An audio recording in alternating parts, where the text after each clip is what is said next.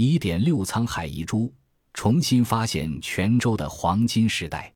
即便今天，也几乎没有哪个港口能像大约一千年前的泉州那样真正具有世界性。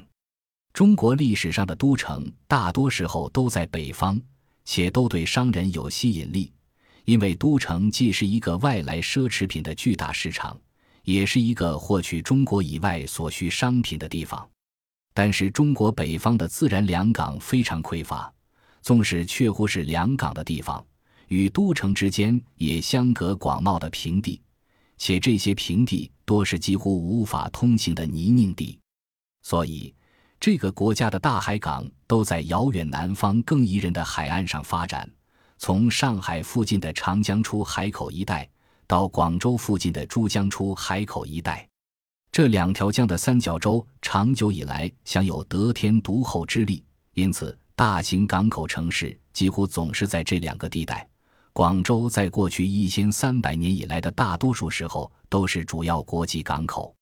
不过。在两江之间几百英里的海岸线上，没有任何地方拥有绝对盖过其他地方的自然便利，因此一系列的港口因政治的、社会的和文化的原因而次第兴衰。没什么港口能比福建沿海城市泉州的历史更为丰富多彩。今天它是个二三线城市，但在大约一千至一四零零年间，它是世界最大港口之一。一三百四十五年，到过泉州的阿拉伯旅行家伊本·白图台说：“这座城市那时也叫刺桐，是世界上最大的港口。”一千二百九十二年，自泉州离开的马可·波罗称，它是世界上最大的两个港口之一。又说那里商人云集和货物密集的情形简直无法尽言。不过，这两位著名旅行家都是在泉州的黄金时代过去很久之后才来到此地，而泉州的黄金时代大约在公元一千一百年前后。泉州港全盛时期的外国商人包括穆斯林、印度教徒、小乘佛教徒和大乘佛教徒、天主教徒和波斯教会基督徒、犹太人以及帕尔西人。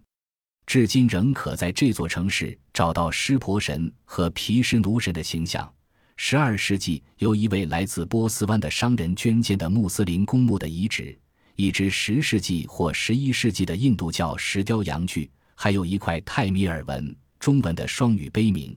这块碑之所以著名，乃因碑文支持印度教教义，而刻碑人几乎可以确定是本土中国人。在唐代，广州是大港。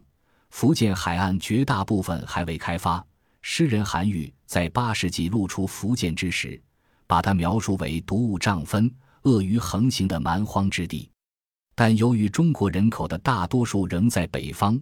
若能把货物运到广州以北很远之处，的确便利。尤其是在晚唐政治动荡的时局之下，泉州的繁荣昌盛，却乎就发生在唐代与北宋之间的战乱年景中。那时，他享有一个相对稳定的割据政权的庇护。宋世平定天下以后，疏于设立监管泉州贸易的机构，于是泉州的贸易在法律层面是非法的。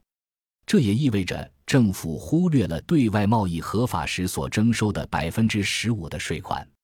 到一零八七年，宋政府正式承认这个港口时。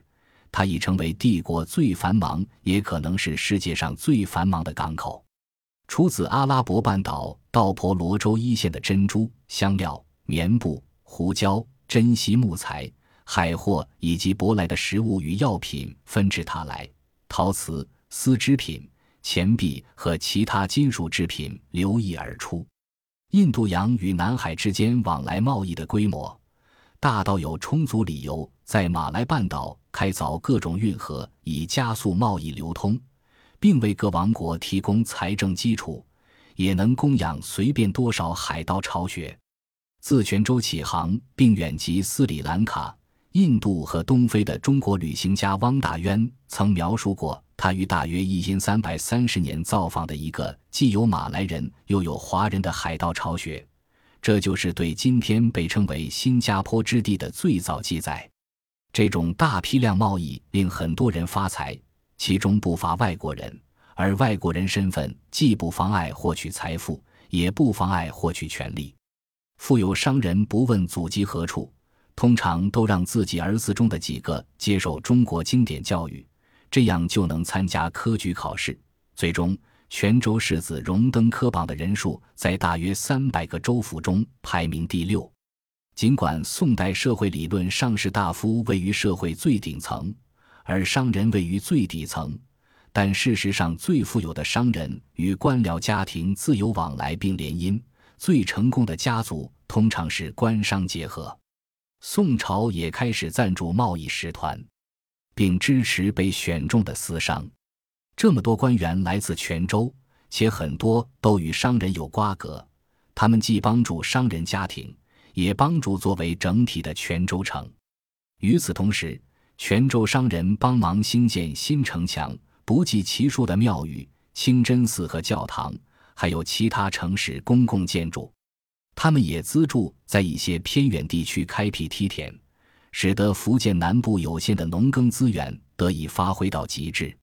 政治与安全性仍是反复出现的难题。泉州的衰落似乎始于中国北方被入侵的女真人改朝换代后，宋朝宗室的遗志安顿在泉州。并开始要求这座城市负担他们的奢华生活，这个问题倒是暂时的，海盗才是更持久的威胁。无数的珊瑚礁和小岛，迫使驶往泉州的船只大多时候都要紧贴岸边航行，而礁石海岸线上遍布易于强盗藏身的出入口。出洋的商船防沙坪底船有着令成本最低且遇事故时损害最小的出色设计，但它们行驶缓慢又不怎么灵活，易于被海盗捕猎。忙于抵挡一系列游牧入侵者的宋朝政府帮不了什么忙，他有百分之八十的税入都用于军事开支，压倒性要求是有超过一百万士兵部署在北方陆地边境上与入侵者作战。而不是与海盗搏斗，一些商人自发武装起来，还有一些则与海盗交换条件，以便至少可以预估成本。但没人能彻底解决这个问题。路上安全对商人来讲也每况愈下，因此他们出钱组织起可观的武装力量。波斯商人似乎格外积极，最大规模的机动雇佣兵号称伊斯巴西。显然是一个波斯语词的中文音译，而同一个波斯语词在很久以后被印度的英国人呼为西普。军队和他们的雇主通常都是外国出身，这一点似乎并不困扰泉州居民，甚至也不会令时不时愁外的大宋朝廷烦心，只要他们暂时胜任工作。事实上。是蒲寿庚在一千二百七十六年以自己的私人海军解救了都城沦陷于蒙古人的南宋宗室，并将之带来泉州。蒲寿庚是阿拉伯人与华人混血的穆斯林，其家族自占婆来到广州，他因镇压海盗而受政府嘉奖。不过，蒲寿庚是个务实之人，而处于绝望中的宋朝遗老遗少们举止乖张，甚至离间他们的盟友。所以几个月后，蒲寿庚就对他们背过身去，屠戮了大约三千名宗室亲眷，转而安排将泉州和平移交给蒙古人。现在又一个王朝的奖赏来了。蒲寿庚在福建把持行省级的高位，直到一千二百九十六年去世。他的儿子与孙子亦然。一个女儿嫁给巴林本地人，此人与一支运送中东熏香香料。至中国的八十艘商船的船队大有干系，蒙古人肯定不讨厌在华外国人，他们鼓励泉州的贸易。这座城市在蒙古人统治下沉浸在第二轮商业巅峰中，就是这个时期令马可·波罗和伊本·白图泰没齿难忘。一些利益最大、距离最远的前往印度洋及远地区的路线。保留给同蒙古王公们有着铁定赞助关系的商人协会，并且严重倾向于非汉人，而华商看起来继续控制尽管层次较低但仍然利润不菲的对东南亚贸易。欧亚大陆的大部在一千三百年代都处于紊乱状态，泉州也不例外。蒙古人的统治日益不稳固，各种叛乱动摇乡村基础，焦头烂额的政府为了抵消恶性通货膨胀而没完没了的印纸钞，贸易恐怕收缩了。未加妥善维护的河堤溃决，导致洪水泛滥。一场可能是淋巴腺鼠疫的瘟疫于一三百四五年重创泉州，正是在他蹂躏欧洲与中东之前不久。一三百五四年，元朝陷入分崩离析之态，各地军阀开始拥兵自重，其中一些仍声称效忠蒙古人，但其他人或者支持各种叛乱，或者干脆自立为王。因三百五十七年，泉州的雇佣兵也反了。四年之后，这座城市从根本上讲脱离了蒙元帝国，直到因三百六十六年自治。至少包括蒲氏家族一名成员在内的外国商人在此中发挥核心作用。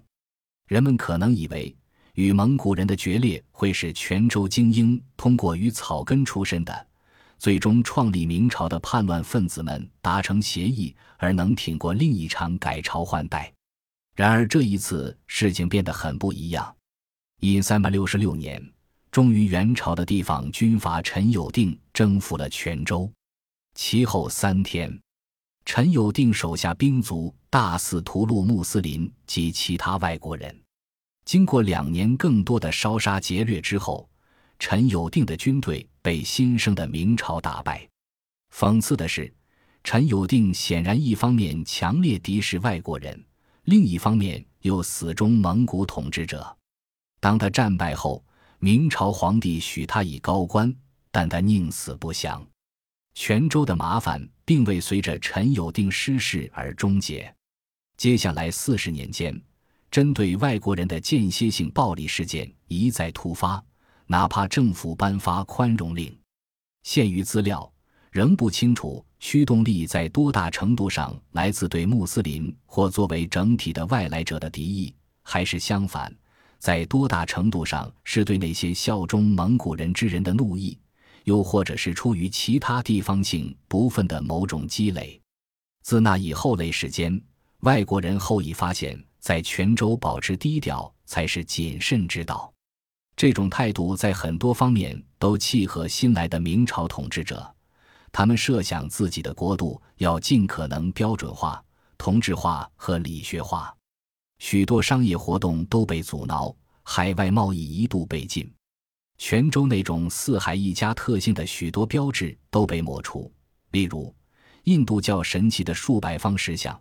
都被当作建筑材料重新利用，直到二十世纪开展城市复兴计划，把它们发掘出来，才重见天日。对外贸易将在16世纪再度繁荣，然而那时其他港口享有最大份额。泉州依旧与外部世界有着强大的联系，即通过贸易，也通过海外移民。泉州有些地区现有居民的人数大大少于他们海外亲戚的人数，但是他再也不能重获早前的优势，或是那种对移民有着漫无边际之吸引力的地位。占城稻这种东南亚稻米品种，与中国本土的各个品种相比，成熟更快，也更抗旱。它可能通过泉州进入中国，具有巨大影响。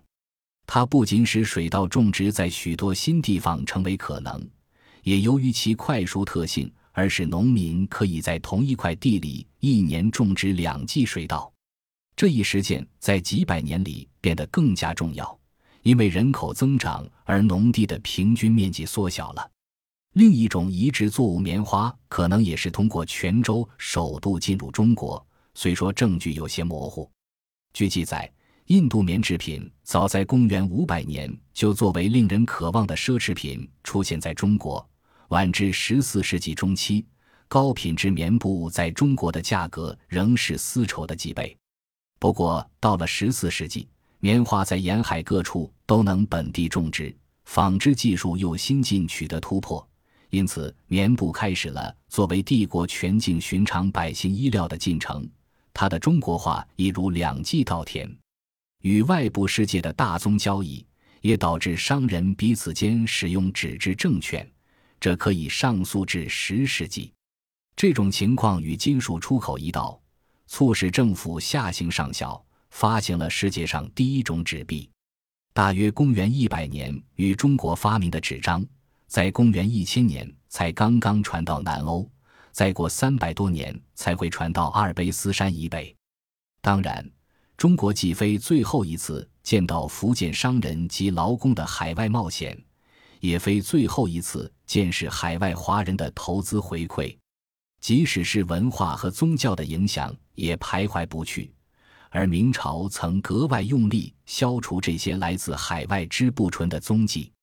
泉州最著名的佛教场所开元寺，仍以有着印度教神猴哈努曼的形象而著称。哈努曼是中国人心目中的英雄美猴王孙悟空的来源之一。这猴子因为明代经典小说《西游记》而成为无数剧作、民间故事。绘本以及电视剧中的英雄，与中国文化中的其他英雄一样有识别度。考虑到他与外国旅行的关联，以及他关于藐视权威，说他有个印度祖先，恰恰正确。该祖先隐匿在泉州一座时常被商人捐资整修之纪念碑的平常外观下。中国许多其他港口最终超过了泉州。尤其是当现代引擎使得海岸的地理环境更具可塑性之后，但即使今天，也几乎没有哪个港口能像大约一千年前的泉州那样真正具有世界性。